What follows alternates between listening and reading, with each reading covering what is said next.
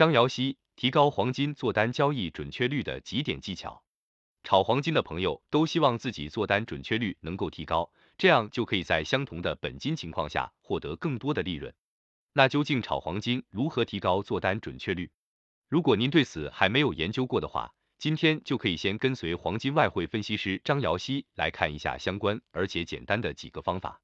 目前的黄金市场空头力量还是较强的，所以行情如有反弹，多头力量最弱的地方就是阻力位。而相应的，像之前的黄金多头力量偏强的行情，空头力量最弱的地方就是支撑位。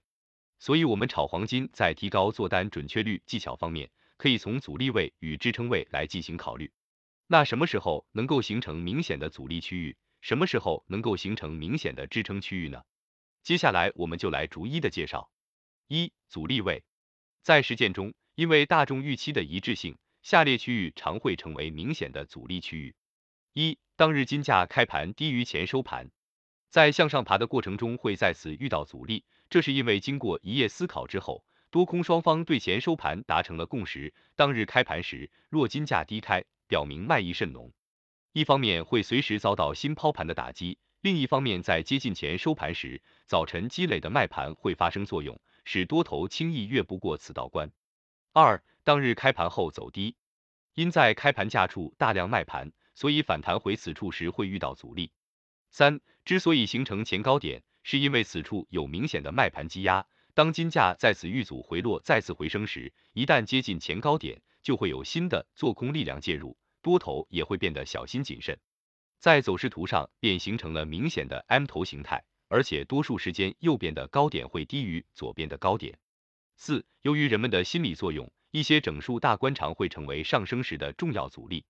判明阻力区的目的是为了卖在最高点或次高点，一般可以在进入判明的阻力区之前卖出。二、支撑位，常见的支撑位有下面的几类：一、开盘后如果走高回落至开盘价处时，因买盘沉淀较多，支撑力会较强；二、前收盘若金价从高处回落，前收盘处的支撑力也较强；三、前低点，上次形成的低点区一般会成为人们的心理支撑位。其道理与阻力区相同。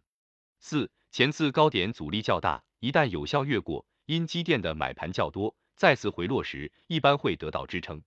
炒黄金提高做单准确率技巧，暂时就给出以上的几点内容，相信大家在实战分析中已经会找阻力和支撑了。当然，技巧和方法也不止一两种，简单、实用的、专业的等等，总有一款是适合你的技能。